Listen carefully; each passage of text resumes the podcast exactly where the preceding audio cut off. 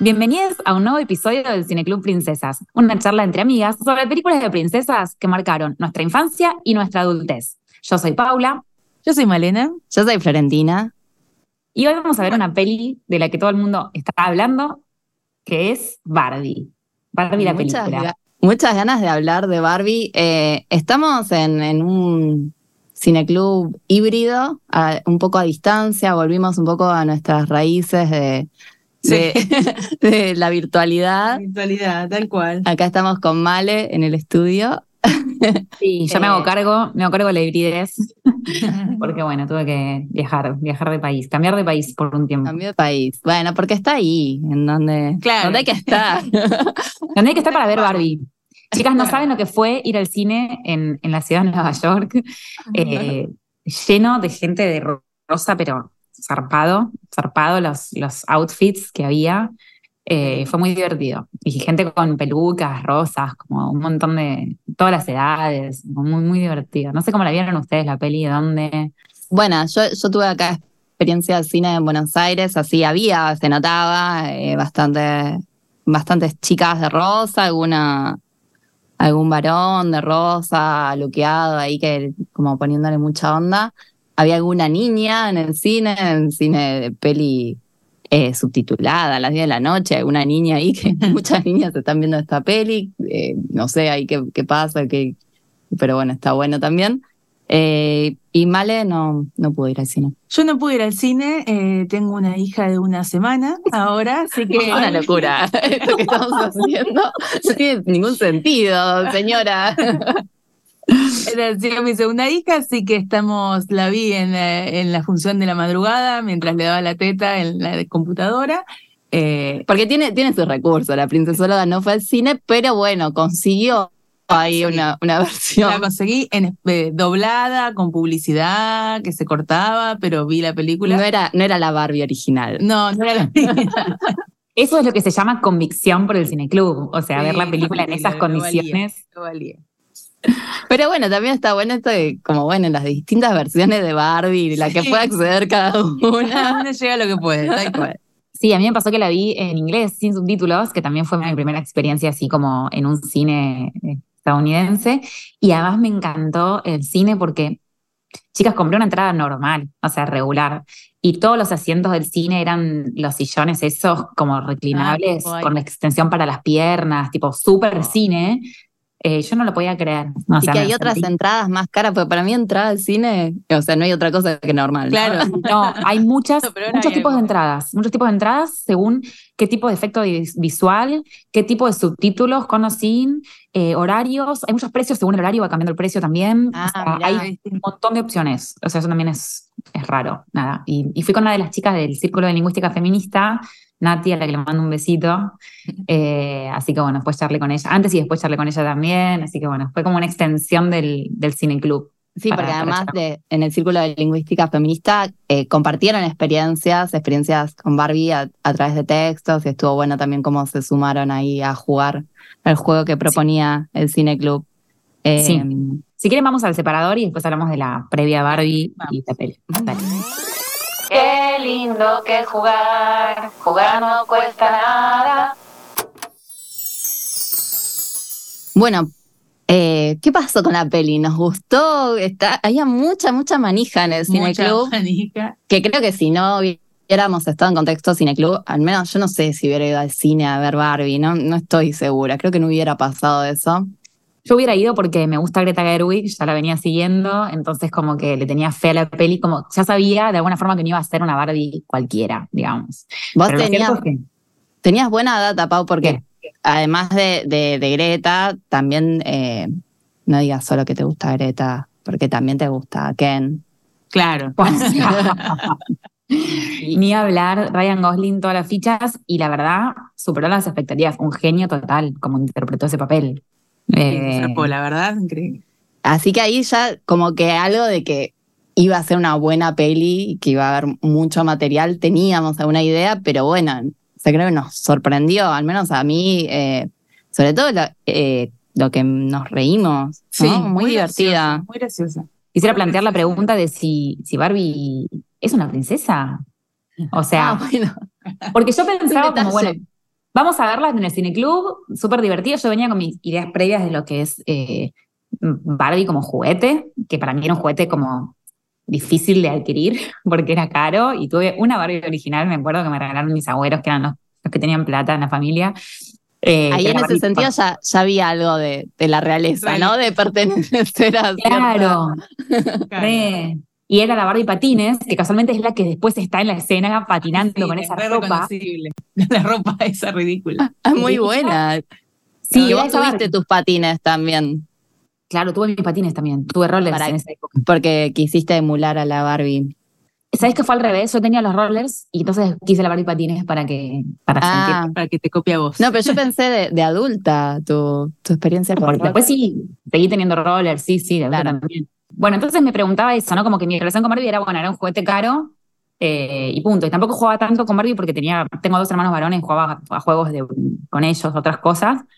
Pero bueno, nada, me pareció bueno verla para el Cine Club y no sé qué piensan ustedes, si Barbie es princesa no es princesa. Eh, digamos que antes de que saliera Barbie ya teníamos un poco de ganas de, o sea, mucho antes de la manija, de hablar en esta segunda temporada de Barbie Em, por eh, el documental, ¿verdad? Claro, antes de, saber que, que, se iba a estrenar la peli, habíamos visto el documental de Toys That Made Us.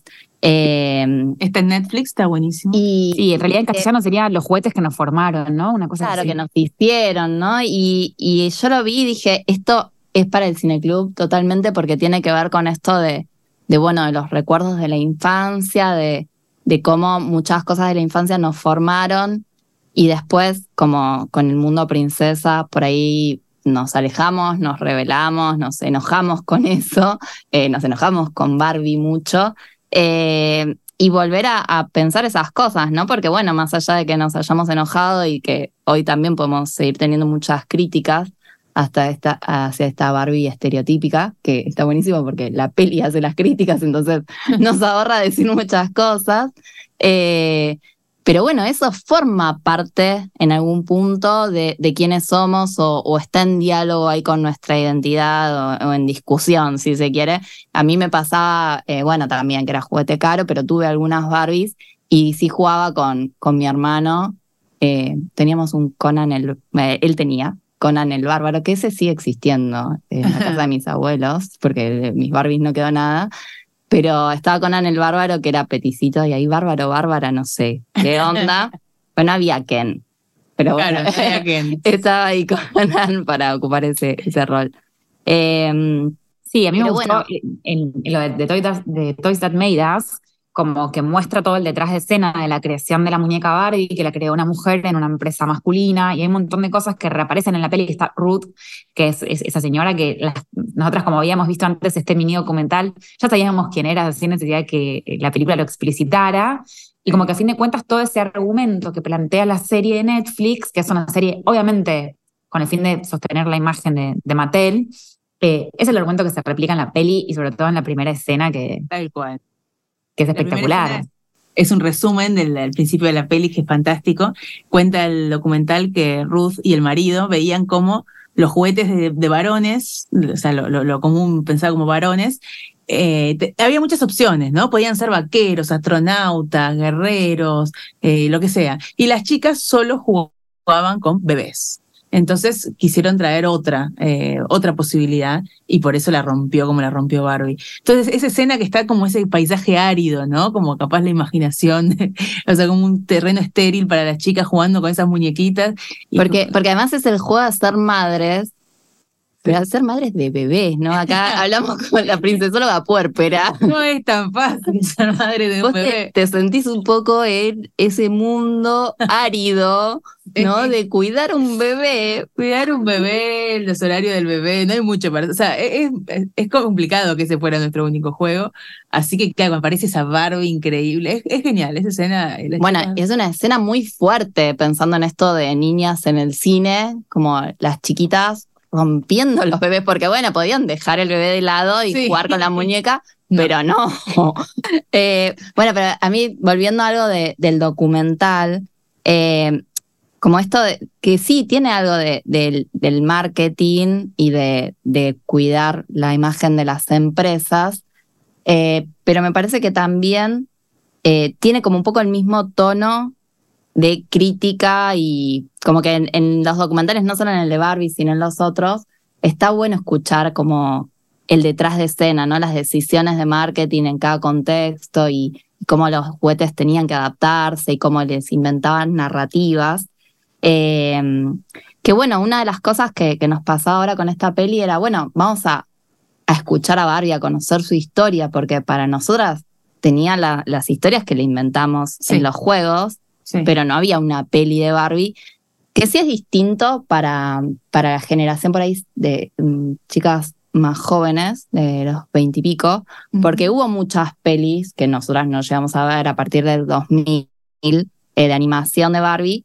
Y ahí a mí me parece que hay como un argumento fuerte para, para explicar por qué Barbie princesa, que es que muchas de esas pelis, que son como casi 20, creo que la mitad más o menos, las Barbies que aparecen como protagonistas son Barbies princesas. Ah, hay una que es Barbie princesa y plebeya, eh, hay después otras como eh, Rapunzel, como que están tomadas de otras historias y cuentos, pero aparece ahí el princesismo fuertemente. Claro. Em, y bueno, y acá en, en Barbieland, no, como están, hay muchas Barbies distintas. Sí. Pero hay eh, poder, pero es presidenta no es. Claro, está, está el poder, pero eh, democrático y con las instituciones de la República, porque también están las juezas de, la Suprema Corte. Eh, y creo que hay como una decisión de que no, por ese lado, de que no esté la Barbie princesa, ¿no? Porque rompería un poco la, sí, la lógica de ese, de ese mundo. Sí, a mí me gusta también que haya todo el tiempo la ironía sobre las Barbies discontinuadas, ¿no? Como que Barbie, a fin de cuentas, hay algunas Barbies que califican como Barbie y que son aceptadas y que son tipo legítimas en la sociedad Barbie, en Barbieland, y otras que no, ¿no? Eh, varias, hay varios chistes sobre eso. Claro, y que están en el documental mostradas las historias de, bueno, por qué no funcionaron, como ideas que surgieron desde el marketing y después, bueno, no, esto no fue una buena idea. tal cual. Em, y está bueno esto de que hay, hay Barbies con otros tipos de cuerpos, otros tipos de color de piel, etcétera, pero después hay que ver cuáles se venden y cuáles se usan y cuáles. O sea, la imagen de Barbie es, eh, es muy eh, Margot Robbie, ¿no? Como la rubia perfecta. Sí, que la peli se hace cargo de eso, pero, pero bueno, como que sí está como la cosa que en un momento empezaron a meter diversidad porque era necesario para la venta, pero a la vez lo que se vende sigue siendo eh, por ahí algunas con color de piel distinto puede ser, pero es mayoritariamente la Barbie rubia, ¿no? Y otros cuerpos yo nunca vi en una juguetería ni que alguien se compre, ¿no? Como que lo vi en fotos de publicidad de Mattel. Yo vi ahora, eh, ahora que tengo una hija chica, pero no, no son Barbie originales, son otras Barbies, que vienen con menos tetas, por mm. ejemplo, eh, vienen un poco distintas, menos como pulposas. Claro pero sigue siendo un cuerpo hegemónico, pero de acá a la China, claramente. Ay, me acordé que las otras Barbies eh, discontinuadas eran la que le crecían las tetas, justamente, ¿se acuerdan? Es rarísimo. la que tiene la televisión. El dice que le hicieron tipos, no, hubo ninguna mujer implicada ahí y la odiaron, las nenas, la madre, todo lo odiaron. Fracaso total. Bueno, eso está bueno como que en la peli también cuando Barbie los ve a los, a los Mattel, al señor Mattel y a los, bueno, no es el señor Mattel, el CEO. Eh, está bien. Claro, que les critica tipo, ok, no hay ninguna mujer acá, como quién crea la, la, Barbie, las historias de las Barbies como... Eso es genial y me parece genial esto de que la peli la hizo Mattel y está completamente ridiculizado el, eh, el, la cúpula de Mattel con Will Ferrell, que a mí me causa mucha, mucha gracia ese hombre. Y no importa, o sea, sigue siendo una publicidad Mattel, no es que Mattel se está criticando realmente a sí mismo, como que se sube a la parodia y va a vender un montón y le va a servir un montón, ¿no? Eh. Pero bueno, como desde la idea, desde la dirección y el guion, como a mí me parece como muy, muy inteligente el modo en que pudieron, o sea, obviamente lo produce Mattel y ellos son los que ponen la plata, entonces obvio que sigue siendo, a mí me pasaba esto de, bueno, voy al cine y estoy pagando por publicidad, ¿no? Full, como me parecía medio fuerte eso, eh, pero bueno, como muy inteligente la movida de, bueno, tengo esto, puedo hacer la historia de Barbie, voy a meter todas las críticas eh, a Mattel, las voy a decir explícitamente, voy a meter discurso feminista explícito, como eso también me sorprendió eh, a ese nivel. Sí, Sí, yo, yo pienso también como que ahí, bueno, no sé si leyeron la nota de Natalie Incaminato, la Inca en las redes, hay una nota de ella en, ah. en, un diario que se llama Lo Personal y Lo Político, y ella habla un poco de esta idea de la cultura woke y cómo los, los consumos culturales y las, quienes lo producen aprovechan esa cultura woke para sacar rédito a partir de la autoparodia. Eh, ah. Y dice esto, y que en definitiva esto, ¿no? Como que piensa que la película Barbie es una especie de caballo de Troya rosado, porque logra meter, por un lado, esta crítica y a partir de esa crítica y de todos los productos hollywoodenses, termina transformando, o sea, mostrando mensajes más, sí, feministas, digamos, ¿no? Como que, a fin de cuentas, se vale esa crítica para criticar otras cosas. Claro, que para mí está buenísimo esto, como que es la posibilidad que da la parodia y el juego y la ficción y que nos deja ahí a las feministas como, bueno, no sé, yo quería criticarle cosas a Barbie y ahora no sé, porque ya lo dijeron ellos, entonces nos deja como ahí medio Northside, eh, que acá desde el cine, como tenemos el contexto del cineclub, abrazamos y nos reímos y está buenísimo y lo disfrutamos, eh, pero nos deja en un lugar medio incómodo, que para mí es esto de, bueno, eh, hacer la parodia del pinkwashing a la vez que lo estás haciendo, pero a un nivel que, que literalmente pasa esto de que se agotó la pintura rosa a escala mundial, ¿no? Para, para hacer el decorado de esa Barbie Land, ¿no? Como de forma literal. Eh, y yo pensaba esto que de algún modo hay que ver qué lecturas se hacen, ¿no? Que, que tenemos nuestras dudas, pero que de algún modo nos genera algún anticuerpo frente a próximas películas que hagan como un guiño feminista para quedar bien y, y para lavar imagen de, la empresa o de una historia o de las princesas mismas.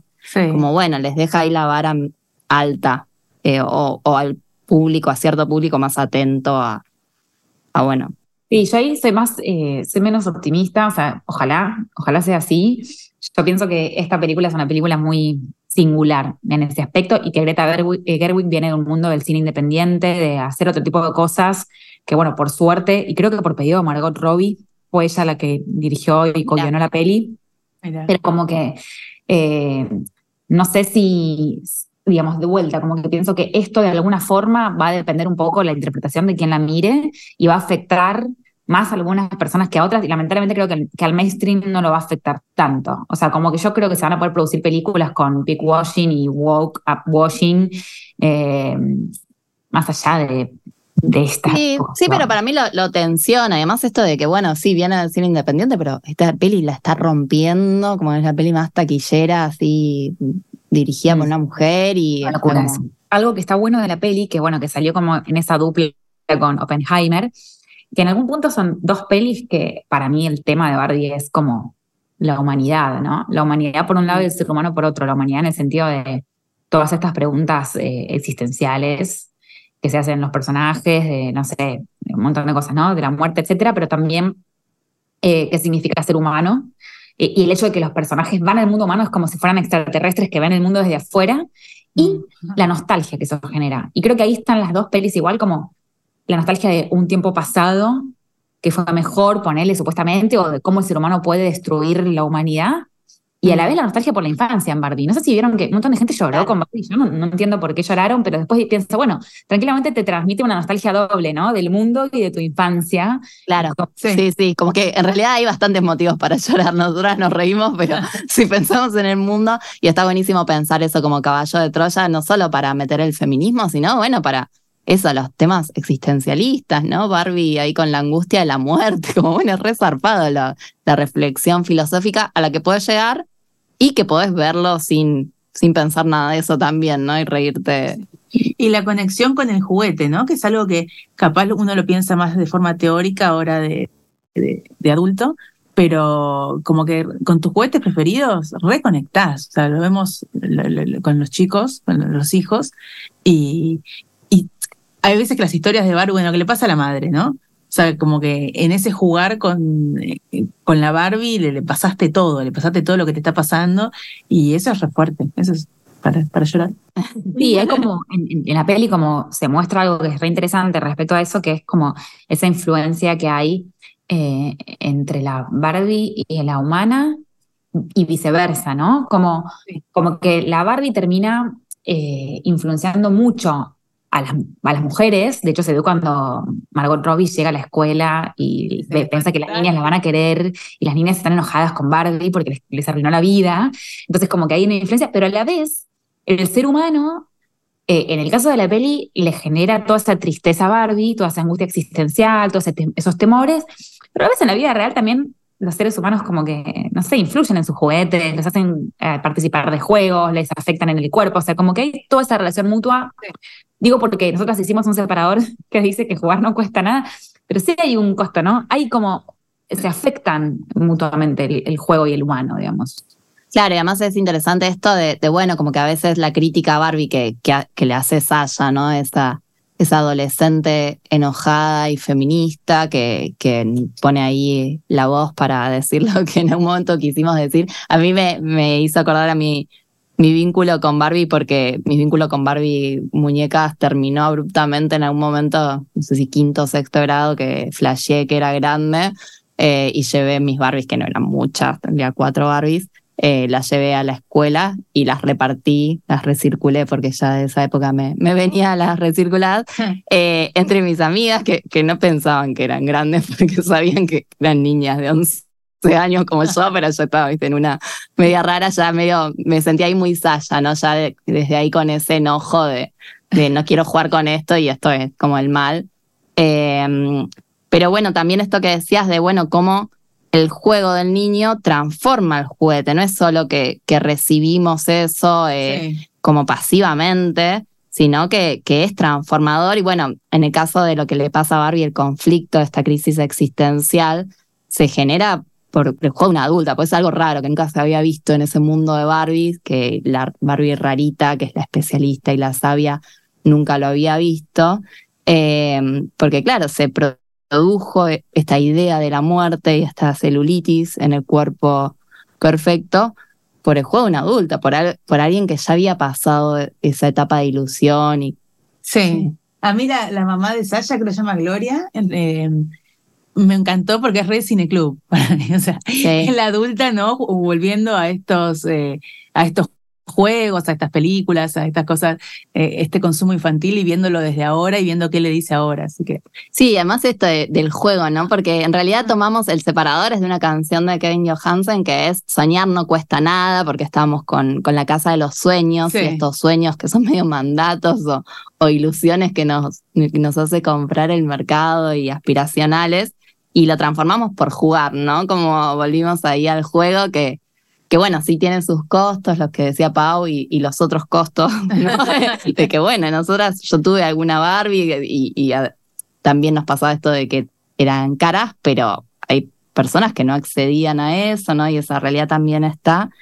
Eh, y bueno, esto también pensaba los distintos tipos de juegos. A mí cuando apareció la Barbie rarita, eh, pensé que, que el conflicto iba a venir por el lado de que había una nena mala, digamos, que eh, intervenía la Barbie, que es muy lo que pasa en Toy Story, ¿no? Que en la primera el malo... El vecino, ¿no? Es el vecino, que en realidad es un nene maker, ¿no? Porque lo que hace es desarmar los juguetes para ver cómo funcionan, intervenirlos, hacerlos, transformarlos en otra cosa, combinarlos, y está visto como el mal, y Andy, el protagonista, es el nene bueno, que juega bien, que es jugar como con el nombre que propone la marca, que la única intervención que hace es poner su nombrecito en el zapato del muñeco como una cosa de propiedad. Y, después cuida, como que es esa misma idea, cuida los juguetes. Exacto. Yo ya estaba muy enojada. Y, y, no, nada que ver lo que hace, porque esta intervención de la niña que genera esta Barbie rarita, la vuelve marginada en Barbieland pero eh, la hace más sabia, la hace creativa, la hace artista, flexible desde, desde las piernas. Claro. Eh, yo la veía ahí medio minujín, ¿no? En la estética de, la casa, ¿no? Arte, arte, arte. Sí, además hay otra relación con el cuerpo, ¿no? Esto que decíamos antes, como que Barbie al principio eh, hace de cuenta que se lava los dientes, hace de cuenta que come, o sea, es como realmente un pedazo de plástico, incluso como se mueve, ¿no? Cuando está triste se tira como eh, toda recta en el piso, o sea, y finalmente lo que empieza a pasar es que su cuerpo se va haciendo cuerpo humano, entonces está el chiste de que no tiene genitales y, y todo eso me parece espectacular.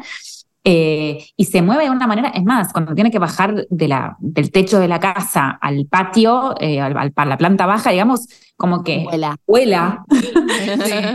Y me parece bárbaro que la otra, que la Barbie creativa, o la, como, como la tradujeron, la Barbie rarita, eh, nada, salta, se mueve, tiene una flexibilidad, una especie de, de, relación con su cuerpo mucho más, más linda, ¿no? Más, eh, orgánica de alguna forma. No, penaliza ese juego en las chicas, ¿no? Que es verdad, ¿por qué lo vamos a ver como tortura a la Barbie? Veámoslo como distintas posibilidades para usar una muñeca. Claro, y que yo lo, pensaba después cuando, cuando en Mattel quieren volverla a la caja como solución, que ahí la caja para mí obviamente representa como un ataúd, ¿no? Y la muerte, aunque bueno, a la vez es volver a su empaque original, a su envase original, eh, pero quedarse fijada, ¿no? Con los brazos agarrados.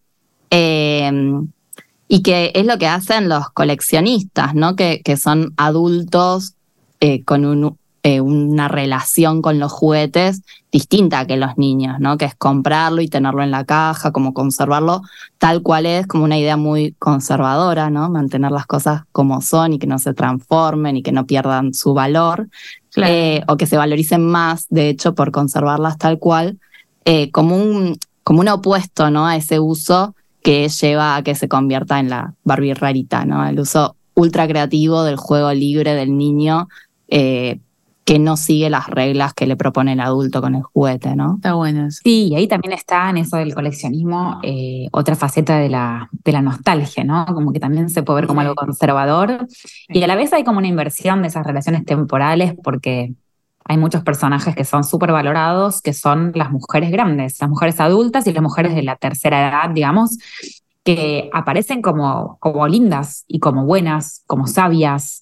Eh, son personajes súper interesantes y eso también me parece no solo un acierto, sino algo novedoso para una película de Hollywood, ¿no? como otro lugar. Sí, que ahí la, la, diversidad es re importante en, ese, en esa cuestión, ¿no? No solo en la corporalidad o en los colores de piel, sino en la edad, ¿no? Que es un re tema eh, y tiene que ver con esta em, eh, resolución ¿no? del conflicto eh, que la lleva a Barbie a, querer volverse humana, ¿no? Como algo que no esperábamos. No, y ahí se nos vino el cineclub encima de vuelta, ¿no? De vuelta tenemos la realidad y el otro mundo. No sé, el bajo el mar, lo que sea. Vos decís como esto de Ariel, la sirenita que venía del mundo perfecto queriendo ser humana. Exactamente. Bueno, Pinocho, que no está en el cine club, pero estamos ahí también pensándolo. Red, que es la única que se queda con el panda, pero en general quieren ser. Eh, Todos los, los personajes ficcionales que viven en mundos maravillosos quieren venir a este. sí, la verdad es que, falta las películas quieren convencer de que, de, que, de que la humanidad es lo correcto y de que está, está bien. bueno este lugar, claro.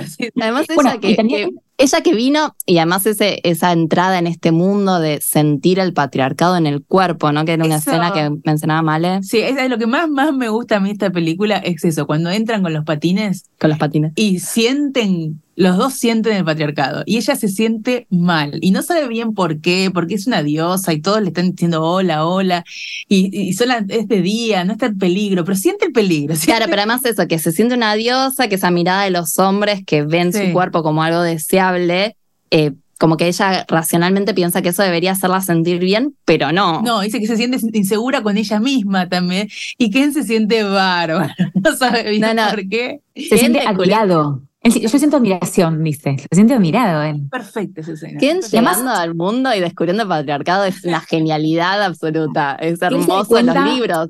Pero además, que él se dé cuenta de que lo admiran por, solo por ser varón el hecho de ridiculizado de que le encanta que le pregunten la hora y que de repente después al final muestra que tiene un montón de relojes para que le pregunten la hora.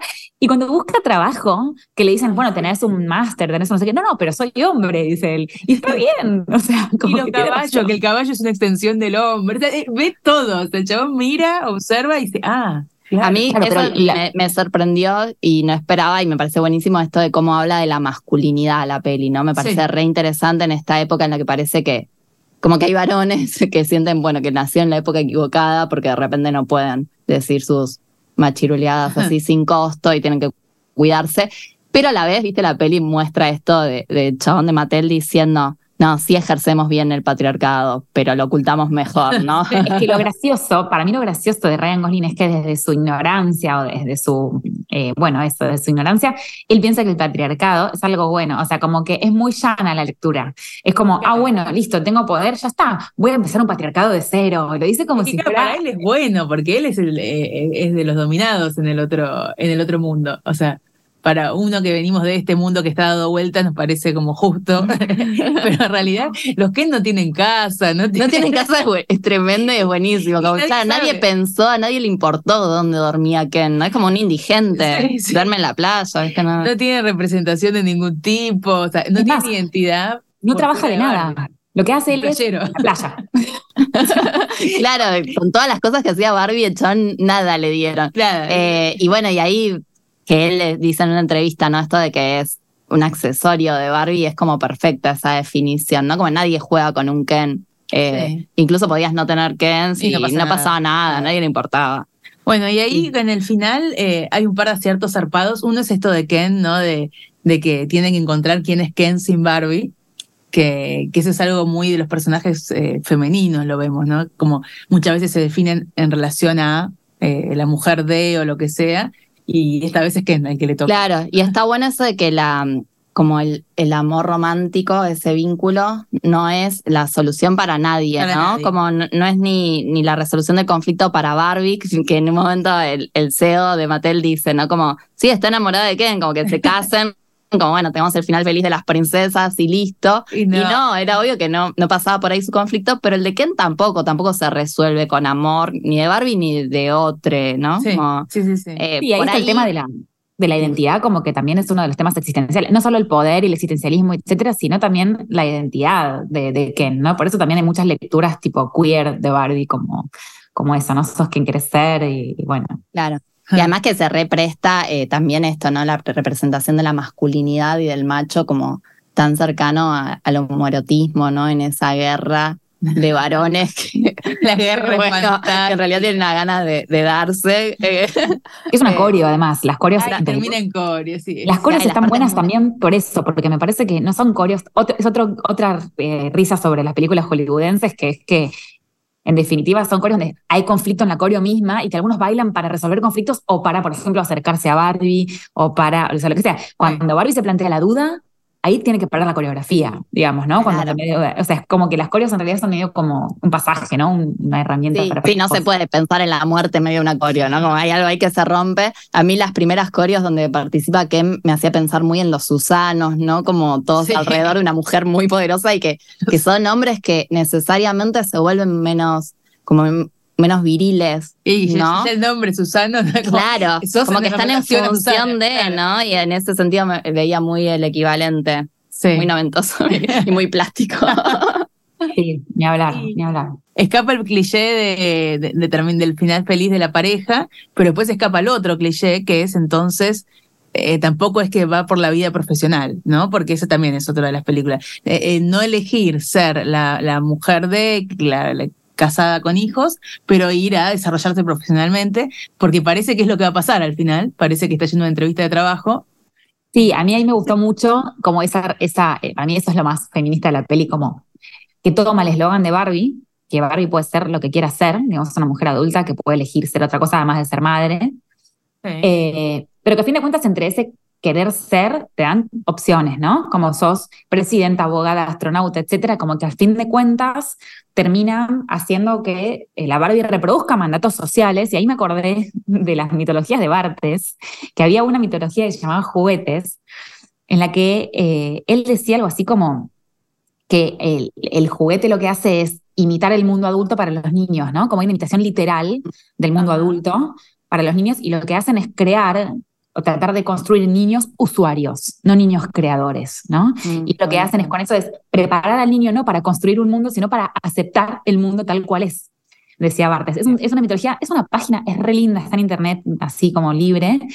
Eh, y me pareció re eso, ¿no? A fin, de, a fin de cuentas lo que hace Barbie es hacer que las niñas quieran ser empoderadas, independientes, profesionales. Y ahí está el conflicto de, ¿y si quieres ser mamá?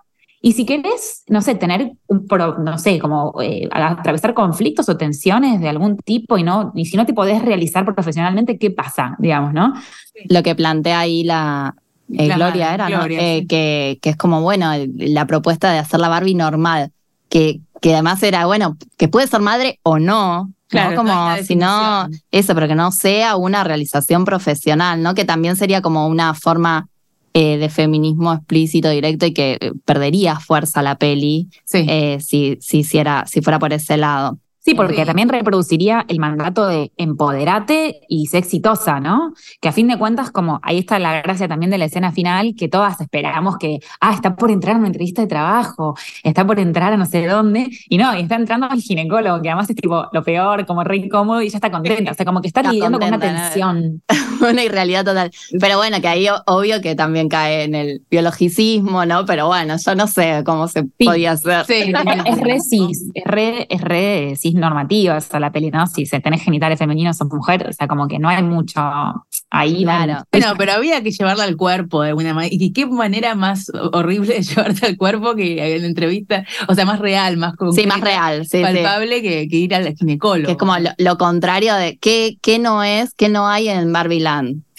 claro, un Sí, anda al ginecólogo. Empezá por ahí, para que tenés celulitis. Claro, sí, sí, sí. Sí, sí, es como la consumación del, del, del cuerpo, ¿no? Ya tener genitales, que era lo, lo que la caracterizaba, a diferencia Tener de los revisarlos y que esté la posibilidad de que, ten- eh, que, que no estén saludables, o ir al médico para, ¿no? ni siquiera es que, no sé, que un encuentro. Sí, igual también es cierta como ironía Claro, lo que no los usa para, como El también placer. eso, ¿no? Para, no está el deseo sexual o el placer, sino el ginecólogo, ¿no? Como- Sí, ni hablar. Y había leído en algún lado con esto de. Hay, hay algunas lecturas que dicen que ahora es una película gay. Yo no, no estoy de acuerdo para nada, no me parece. Me parece una lectura un poco forzada, pero como que hay. eh, leí algunas cosas que decían como que en definitiva el Barbie es muy eh, símbolo gay, entre otras cosas, porque es tan exagerada la heteronormatividad que es como que te demuestra que cómo se performa y cómo se construye el, el género, ¿no? Entonces, Claro. como que a fin de cuentas, te puedes apropiar de esa construcción exagerada del género, quien sea Bueno, que, ahí- que seas, Ahí digamos, ¿no? antes hablamos de, de Susana y ahora me acordé de Moria con esto. Pero bueno, también pensaba en esto de vestirse de rosa, ¿no? Que es algo que no hacemos y, y de repente esta posibilidad de jugar a la feminidad que, que nosotras decíamos que, bueno, al menos a mí me pasa que me siento medio disfrazada y como performando algo que no soy. Eh, o sea, no me maquillo y si me maquillo lo siento como un disfraz. Eh, y hay algo ahí de eso, ¿no? De una ultra feminidad que, que nada, me parece re divertido que, que, nos, que se haya dado este juego. Nosotras no fuimos tan de rosa porque nos cuesta. Me pasó que, que la, chica con la que fui me dice, ay, nos vestimos como de rosa, como Barbie. Y yo justo no me traje nada de rosa. Y después pensé, tipo, no tengo nada de rosa. O sea, no tengo ropa rosa. no. Yo pensé Pero que no bueno. tengo, pero después me di cuenta que tenía puesto un pullover que era bastante rosa. Después Mm. terminé yendo con una camisa de, de mi compañero, eh, que es bastante eh, Malibu Flores. Porque tiene una estampada así de. Playera, de- sí, sí, medio playera, medio de Ken. Fui de Ken, Ken rosa. Bueno, acá en Estados Unidos hay varias marcas de ropa que sacaron sus líneas Barbie y están currando con Ah, eso descontroladamente. O sea, hay un montón de ropa Barbie, línea Barbie, que la gente se compra para ir al cine. Y bueno, porque además hay cosas lindas, ¿no?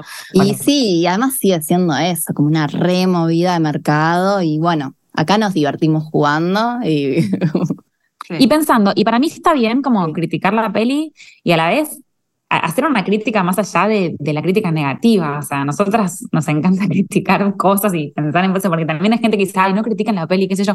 Bueno, nos encantó y a la vez nos permite pensar. Entonces, Además, Sí. si no criticamos, como para qué el cineclub es lo más divertido, como nuestro juego también es Sí. muy juego con la teoría, ¿no? Y con el pensar, y, y eso es lo que nos divierte, ¿no? Obviamente. Hacemos Sí. una, una Barbie rarita teórica. exacto. Pero bueno, Bueno. me encanta que la peli tiene bastante eso, ¿no? En poner las teorías feministas a jugar ahí en la peli con la ficción y bueno, y ver qué pasa y hacer algo divertido con eso. Sí. Sí, y la otra cosa es, eh, último, digo, que la música también es muy intertextual, como que todas las canciones eran retomar canciones que ya existían y ponerles algo nuevo, ¿no? Me parece que es un gesto muy, muy de la peli también, en algunas cosas, retomar cosas que existen y darles otro sentido. Mm, Que también- resignifica. Exacto. Bueno. exacto. Bueno, Estamos. estamos. por ahí, ¿no? Estamos por hoy. Si les gusta, suscríbanse a nuestro canal, eh, puedan compartir y seguirnos en redes, arroba Cineclub Princesas, y nos vemos en el próximo episodio del Cineclub. Chau, chau. nos vemos. Chao. Hoy salgo con la muñeca, Volvemos al amanecer.